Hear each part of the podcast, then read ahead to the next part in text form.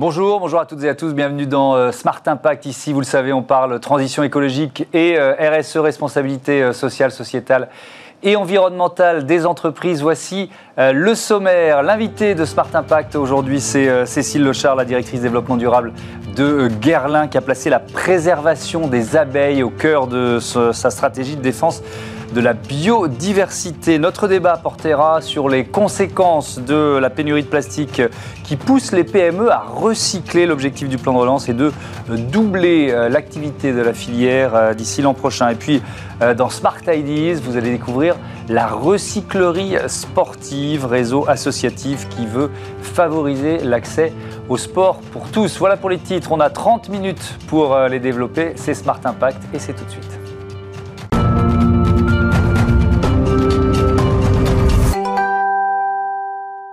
Bonjour Cécile Lochard, bienvenue. Vous êtes euh, donc euh, la directrice du euh, développement durable de Guerlain. Vous avez fait de l'abeille le symbole et même la pierre angulaire de votre action. Pourquoi?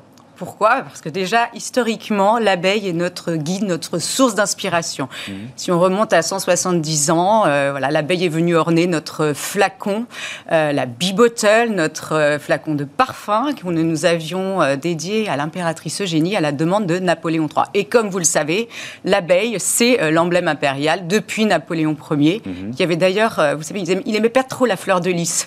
Il avait demandé à ce que ce soit une abeille, Donc, au motif que c'était une, une, une colonie, vous savez, c'est une société très intéressante et qui contribue à la nation. Voilà. Et donc, donc il, y avait il, y avait, il y avait cet, cet engagement historique, oui. et puis c'est vraiment devenu euh, aussi un engagement environnemental depuis combien de temps? Alors, Exactement depuis dix ans. Euh, nous avons euh, développé une gamme de soins qui s'appelle Abeille Royale, qui mhm. nous a Vraiment, nous, nous, sommes penchés sur le miel, sur les produits de la ruche au sens large, puisque le miel entre dans la composition de la formule de notre gamme de soins Abeille Royale. Mhm. On s'est intéressé bien sûr à ses propriétés cicatrisantes, mais au-delà de ça, cela a permis de faire naître notre engagement durable en faveur de la préservation de l'abeille, puisque mhm. nous ne sommes pas sans savoir qu'elle est bien évidemment en danger, menacée euh, depuis euh, plus de 20 ans. Oui, et on va, on va pas rappeler le rôle des insectes pollinisateurs pour voilà, notre survie à tous, hein, évidemment. Euh, je reviens sur les produits abeilles royales parce qu'il y a, y, a y, a, y a un sourcing qui est très précis, c'est l'île d'Ouessant, c'est ça? Oui. C'est quoi cette histoire? Alors, il se trouve qu'en criblant les différents miels qui étaient à notre disposition en France, à l'étranger, il s'est trouvé justement que le miel d'Ouessant, produit par l'abeille noire endémique de cette île euh, qui se situe, pour ceux qui l'ignoreraient, euh, au large euh, du Conquet, pas très loin de Brest, eh bien c'est une abeille robuste, c'est une abeille endémique, c'est une abeille qui se situe de par donc la, situation de Douessant à plus de 18 km des côtes,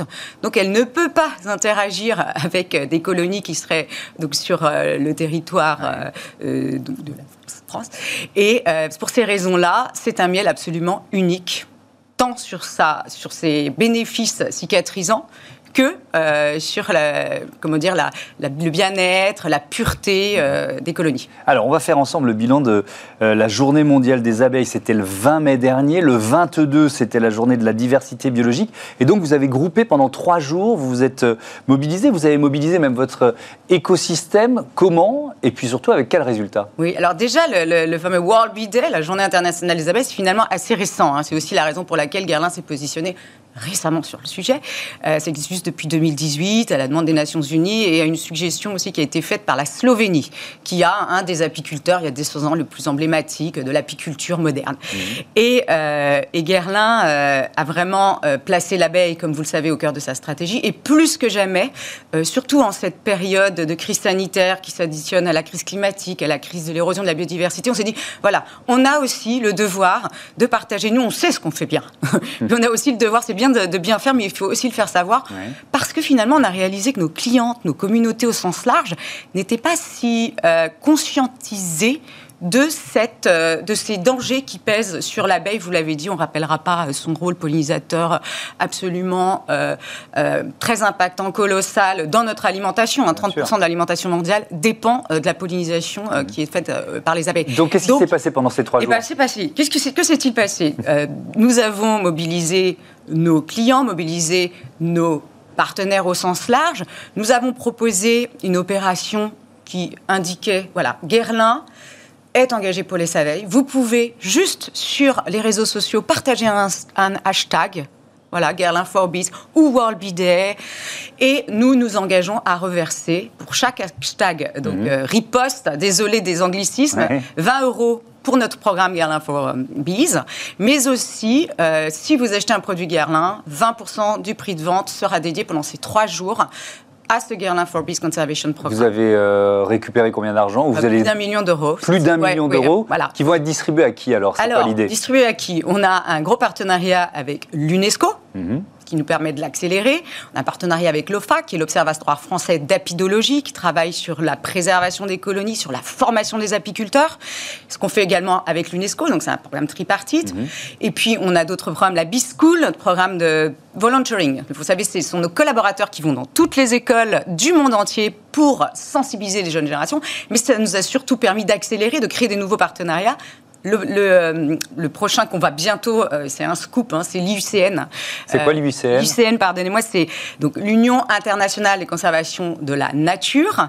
Et on a décidé de travailler avec le comité français, qui est le premier en fait à organiser la red list, la fameuse liste rouge des espèces menacées, et il s'agira de contribuer dans un premier temps à la liste rouge des espèces menacées mhm. d'abeilles en France, puisqu'on estime qu'elles sont à peu près plus d'un millier d'abeilles sauvages. Donc vous voyez, Guerlain n'est pas juste investi sur l'abeille domestique mhm. pour son sourcing de miel et ce produit de la ruche, mais aussi l'abeille sauvage. Et on a signé également, puisque en fait cette, cette contribution de tous nos publics a été massive, euh, à un nouveau partenariat avec le MNHN, le Muséum national d'histoire naturelle. Et puis il y a aussi, a développé, euh, il y a aussi un, programme en Chine avec une ONG qui ah s'appelle Shanshui Conservation Center.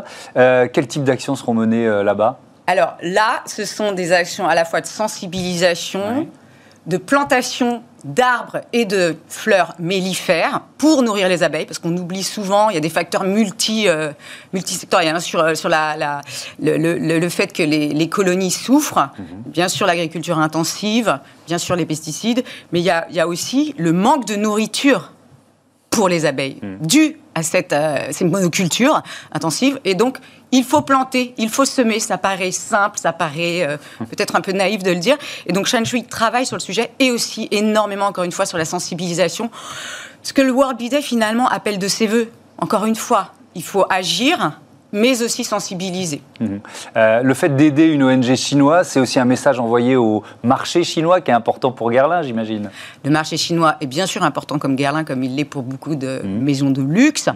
Guerlain a aussi en Chine euh, une présence assez unique puisque nous avons, certes, cette gamme à Bay Royal, nous avons aussi une gamme qui s'appelle Orchidée Impériale, et nous avons développé depuis dix ans un centre de préservation de la biodiversité dans le Yunnan, qui est le poumon vert de la Chine, mhm. exactement dans le Sichuanbana, qui est euh, cette région euh, où, où sont nés euh, l'été de forêt, où la, l'orchidée se développe avec donc une, une, une, structure, une colonne vertébrale qui est préservons cet mhm. écosystème.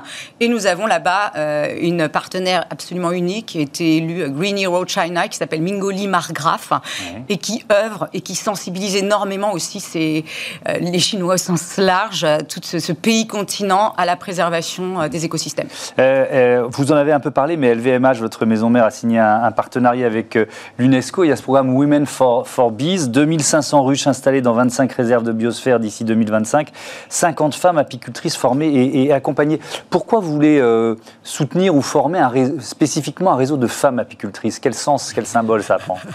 Oui, pour nous, c'est très important. Au départ, l'idée, elle est partie de ces contacts, de ce travail réalisé avec nos partenaires. Je vous citais l'Observatoire français d'apidologie, qui mhm. existe depuis 2014, qui fait un travail considérable euh, sur la sélection des rennes, la qualité des essaims, la formation aux techniques apicoles modernes et durables. Et euh, on sait par conséquent que la formation est absolument capitale. On oublie souvent qu'un apiculteur, c'est finalement un éleveur d'abeilles. Mhm. Et qu'en France, par exemple, le chiffre est assez éloquent, 97% des apiculteurs français sont des apiculteurs de loisirs. Donc, ils pratiquent bien leur travail, mais il faut s'assurer en réalité qu'un apiculteur ne se trouve pas complètement dépourvu face à mhm. une colonie qui souffre. Donc la formation, c'est capital. Donc ça, c'était le premier élément, la première information. Deuxième information, n'est pas sans savoir qu'au moment de la COP 21, euh, en 2015, il y a eu un, rapport qui avait d'ailleurs été réalisé par Ségolène Royal sur la grande vulnérabilité des femmes au changement climatique.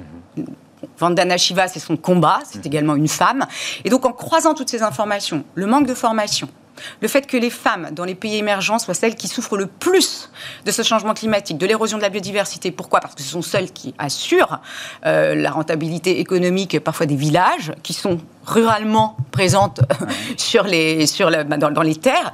Eh bien, tous ces messages, toutes ces indications nous ont fait converger à vouloir faire de l'empowerment, je suis désolée, il n'y a pas de traduction en fait mhm. très facile en français, en tous les cas de les aider dans leur autonomisation, par justement cette formation à l'apiculture. Et il se trouve qu'on a reçu des candidatures par milliers que ça correspond aussi aujourd'hui, je pense, en cette crise sanitaire qui est aussi, puisque vient se coupler à cette crise sanitaire aussi une, crise aussi au niveau du chômage. Mmh. Et ça, ce sont des chiffres qui nous viennent aussi des Nations Unies et bien sûr de l'UNESCO, notre partenaire. Les femmes sont celles qui souffrent le plus aussi en cette période euh, de, de Covid. Donc, nous avons décidé de créer ce programme d'entrepreneuriat au féminin dans les zones de biosphère de eh ben l'UNESCO. voilà, et avec une marraine prestigieuse puisqu'il s'agit euh, d'Angelina Jolie. Merci beaucoup, bravo pour ce choix de marraine au hasard. Merci beaucoup, à bientôt sur, euh, sur Bismart. On passe à notre euh, débat consacré à la filière du plastique recyclé.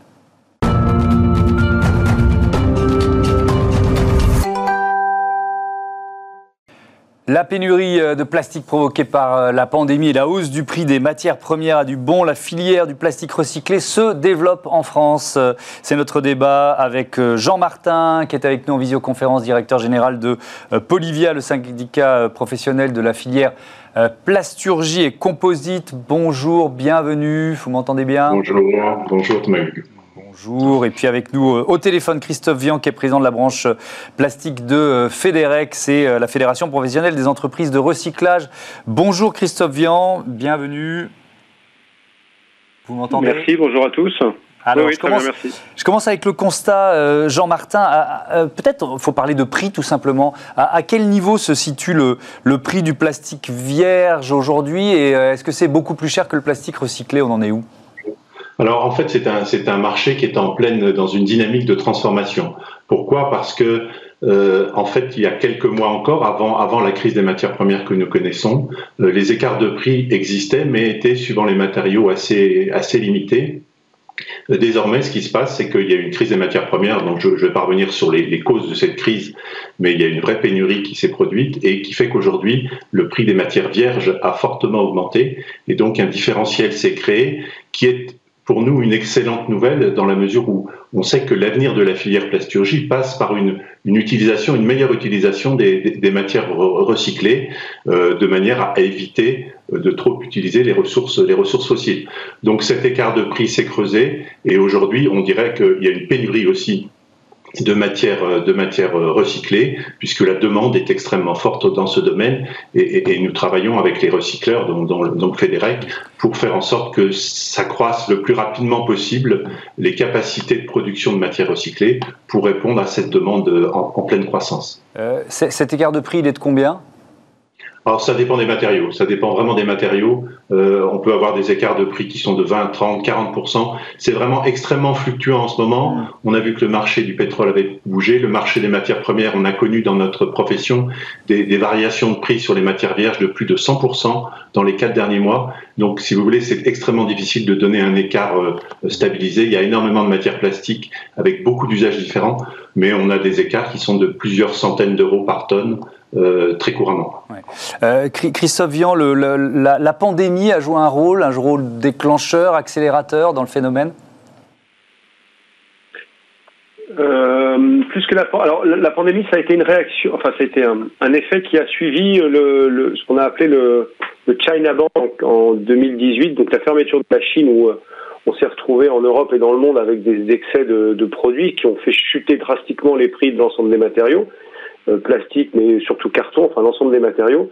Et en fait, effectivement, euh, la pandémie, elle a eu un effet, euh, puisque tout s'est arrêté un peu partout, de, de faire consommer les stocks restants, d'utiliser les stocks restants, et donc bah, effectivement de créer un, un, besoin en fait de volume quelques temps après. Donc assez rapidement l'année dernière, les prix de certains matériaux, pour certains en tout cas, ont commencé à monter parce que justement on commençait à, manquer. Euh, et certains autres ont continué à baisser par contre parce que les matières vierges, comme disait M. Martin tout à l'heure, étaient euh, à un prix qui pour le coup l'année dernière était très bas. Et donc effectivement il y avait des concurrences sur ces marchés-là.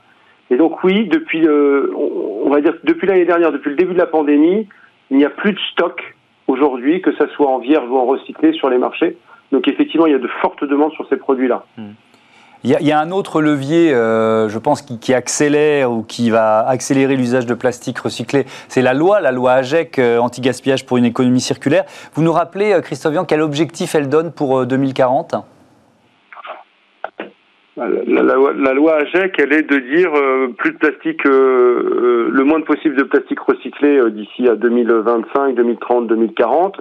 Arrêt des plastiques à usage unique à 2040 donc il y, a un, grand nombre de plastiques qui sont concernés. Et surtout, ce qui nous intéresse nous également, c'est un taux d'incorporation obligatoire de plastique recyclé dans la fabrication de chaque pièce plastique, euh, qui n'est pas encore défini précisément sur, ce, sur le pourcentage d'incorporation de plastique recyclé, mais c'est ça qui est intéressant, c'est de dire, à partir du moment où à chaque produit qui va être euh, produit plastique qui va être fabriqué, j'aurai l'obligation d'incorporer dedans, naturellement, ça oblige à aller chercher des matériaux qui seront euh, peut-être pas bien collectés aujourd'hui, pas bien recyclés, parce qu'on va avoir une demande plus forte que l'offre.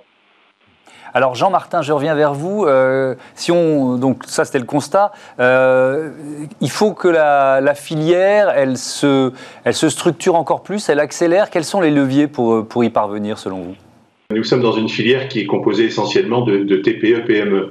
Donc euh, notre rôle en tant qu'organisation professionnelle, c'est d'aider ces entreprises à euh, adapter leurs outils de production, leur manière de s'approvisionner pour incorporer le plus possible de matières recyclées. Donc euh, on est réellement les, porteurs de cette idée de la matière recyclée. En revanche, et euh, ce que vient de dire Christophe Bion est intéressant. Euh, l'incorporation, les pourcentages d'incorporation dans les produits, nous y sommes totalement favorables, sous réserve que techniquement ça soit faisable. En revanche, ce qui nous inquiète beaucoup, c'est que une fois qu'on a incorporé de la matière recyclée dans un produit, on ne sait pas mesurer le pourcentage de matière qu'il y a dans ce produit. Donc il, il ne faudrait pas que l'on mette en place en France des textes de loi qui imposent un pourcentage, alors que les produits qui pourraient arriver de l'étranger, on ne saurait pas contrôler ce qu'il y a dedans. Ce qui voulait, il ne faut pas créer une, euh, il faut pas créer une concurrence qui serait pas loyale, mhm. euh, d'où la nécessité de mettre en place des, des systèmes de, de, vérification, de certification qu'il y a bien la, la, quantité de matière recyclée nécessaire dans chaque produit. Mais fondamentalement, on est très favorable à l'incorporation de matière recyclée dans les produits, autant que techniquement c'est possible, ou autant que les normes euh, demandés par les, les, metteurs en marché, par les donneurs d'ordre, soient respectés. Il y a des produits sur lesquels on ne peut pas mettre de matière recyclée, il y a des produits sur lesquels on peut mettre énormément de matière recyclée, et c'est donc ça qu'il faut adapter à chacune de nos productions. Euh, Jean-Martin, qu'est-ce qu'il faut améliorer? Est-ce que le, tri, par exemple, euh, dans les PME, dans, dans, le tissu industriel de manière générale, est-ce qu'il est suffisamment développé aujourd'hui ou, ou, ou est-ce qu'il n'est pas en retard par rapport au tri qui a été mis en place finalement chez les particuliers? Bah, dans, la loi, dans la loi AGEC, il y a un certain nombre de, de, de contraintes, de choses qui sont mises en place pour que les entreprises s'assurent euh, de la bonne euh, gestion de leurs granulés plastiques, de la bonne gestion de leur chute, etc. Donc aujourd'hui, je dirais que le problème ne se situe pas dans les entreprises, il se situe beaucoup plus au niveau des consommateurs, euh, où il faut alors certes il y a la collecte des déchets ménagers, bon ça tout, le monde la connaît, mais il y a quand même énormément d'activités hors ménage ou, d'activités euh, commerciales qui nécessitent que se mettent en place petit à petit des circuits de collecte, de tri pour récupérer le, maximum de, de, matière plastique. Aujourd'hui, le, taux de recyclage est, beaucoup trop faible euh, par rapport à ce qu'il doit être, et donc il faut réellement développer. Je pense que c'est surtout l'aspect de la collecte qui pose le plus de difficultés euh, aujourd'hui dans un certain nombre de métiers. Euh, Christophe Vian, de votre côté, quel, levier, quelles actions vous, imaginez dans les mois, les années à venir pour justement euh, permettre à la filière de, euh, ben, de répondre à la demande de plastique recyclé qui est de plus en plus importante? Vous avez déjà, déjà des incidences gouvernementales qui disent voilà, on va fermer les, on va limiter les entrées en décharge, plus de plastique dans les décharges. Vous avez ça, c'est le premier élément. Vous avez le deuxième élément qui dit on vous oblige à incorporer un certain nombre de plastiques on va favoriser les plastiques recyclés. Donc, il y a déjà un, périmètre de, pardon, d'éléments qui vont faire que on va aller chercher ces volumes-là. Après, il y a une situation économique qui est forte, qui est fondamentale, c'est qu'aujourd'hui, pour aller chercher des produits qui coûtent cher à trier, à collecter, enfin à collecter, à trier, il faut les séparer. Voilà, c'est des produits qui coûtent cher à aller chercher. Il faut qu'il y ait une incidence derrière. Donc le fait que la TGAP, que l'enfouissement, l'incinération, tout ça, ça devienne cher, le fait que les lois fassent, eh ben en fait, on va pas tarder à arriver à un équilibre économique qui va permettre d'aller chercher ces tonnes supplémentaires parce que finalement, ça coûtera moins cher de recycler que d'enfouir ou de traiter. Et donc on arrive, ça c'est le premier élément. Vous ajoutez à ça la conscience collective qui est radicalement en train de changer depuis quelques années parce qu'il y a une prise de conscience très importante sur euh, le recyclage, sur le fait que le plastique puisse être euh, euh, préjudiciable à l'avenir. Donc il y a vraiment des prises de conscience. Et donc on développe euh, des, des, solutions. Des, il, y a, il, y a, énormément de gens qui réfléchissent et qui cherchent des, des, des, solutions. Vous avez les PME, comme disait Monsieur Martin, qui évoluent énormément, qui évoluent très très vite. Il y a les groupes qui investissent énormément sur des technologies. Il y a le recyclage chimique qui va arriver. Donc il y a tout un, un, un, écosystème qui est en train de se mettre en place pour dire voilà, on a déjà fait le recyclage mécanique, on est déjà allé très loin, pas encore au, bout, mais on est déjà allé très loin. Il va falloir imaginer d'autres sujets maintenant pour pouvoir aller encore plus loin sur ce recyclage. Ces sujets qui coûtent cher aujourd'hui vont se démocratiser au fur et à mesure du temps et vont donc permettre ben, d'aller collecter euh, et de trier mieux ces produits-là. Euh, Jean, Jean, Martin, le, regard euh, des consommateurs a changé sur le plastique recyclé. Euh, c'est clair. Moi, ce que je retiens de, ce que vous venez de dire l'un et l'autre, c'est que bon, il y a une demande de plus en plus forte. Il va falloir répondre à cette demande de plastique recyclé. Est-ce que ça va pas provoquer une inflation du prix du plastique recyclé, puisqu'aujourd'hui il y a un peu de difficulté à suivre, et donc réduire cet écart de prix avec le plastique vierge? Je, pense qu'il il va subsister de toute façon au fur et à mesure que la filière du recyclage plastique se développe, euh, les, effets d'échelle industrielle se, mettent en place et donc les, niveaux de prix, certes, il y aura des augmentations, mais on n'atteindra jamais, on n'atteindra pas le, niveau de la matière vierge, ça c'est un premier point. Puis le deuxième élément, et celui-là est essentiel aussi, c'est que l'impact carbone du plastique recyclé est très bon, enfin c'est-à-dire faible en fait, euh, comparativement à beaucoup d'autres matériaux alternatifs. Et donc je crois que ça c'est un argument aussi auquel les consommateurs vont être de plus sensibles, de plus en plus sensibles. Et notre rôle à nous est, bien de mettre en évidence tout l'intérêt de, cette qualité environnementale du plastique recyclé. C'est un peu contre-intuitif. C'est vrai qu'aujourd'hui, c'est pas le genre de discours que l'on entend, mais nous travaillons actuellement sur des éléments objectifs pour bien montrer à quel point euh, l'intérêt du matériau plastique recyclé est élevé. Merci beaucoup, merci à tous les deux d'avoir euh, participé à, à, ce débat. On continue de, de parler de, de, recyclage, mais dans le domaine euh, sportif, c'est euh, Smart Ideas tout de suite. Smart Ideas avec BNP Paribas. Découvrez des entreprises à impact positif.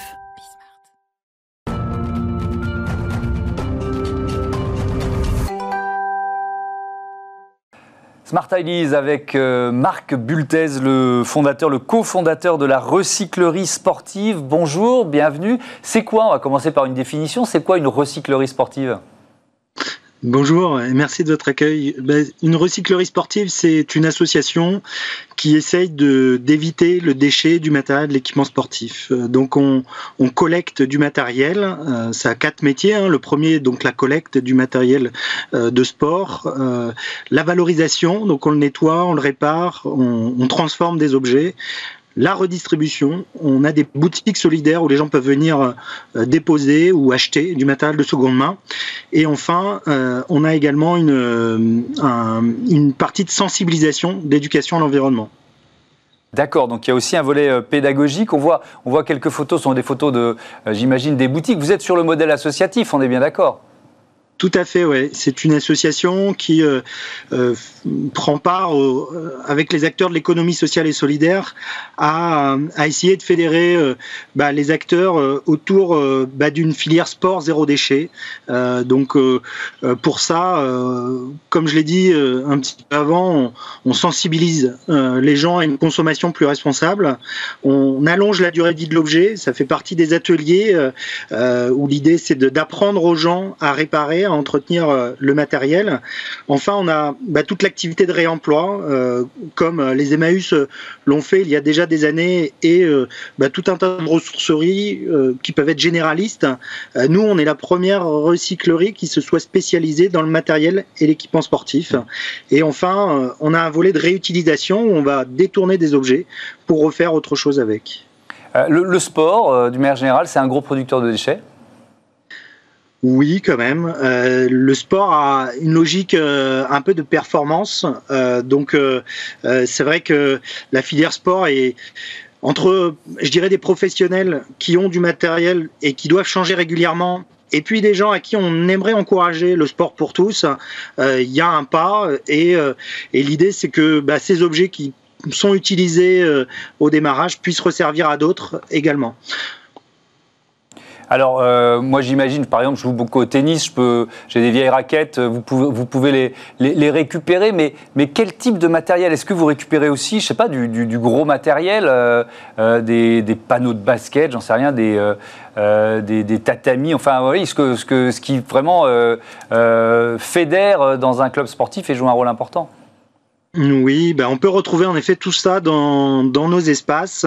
Euh, on a euh, en effet, euh, bah, c'est le moment de Roland Garros, donc des raquettes en effet, des balles également, mais on récupère tout ce qui peut y avoir à trait au sport. Donc en effet, il y a des machines de musculation également. il y a bah, des vélos, des rollers.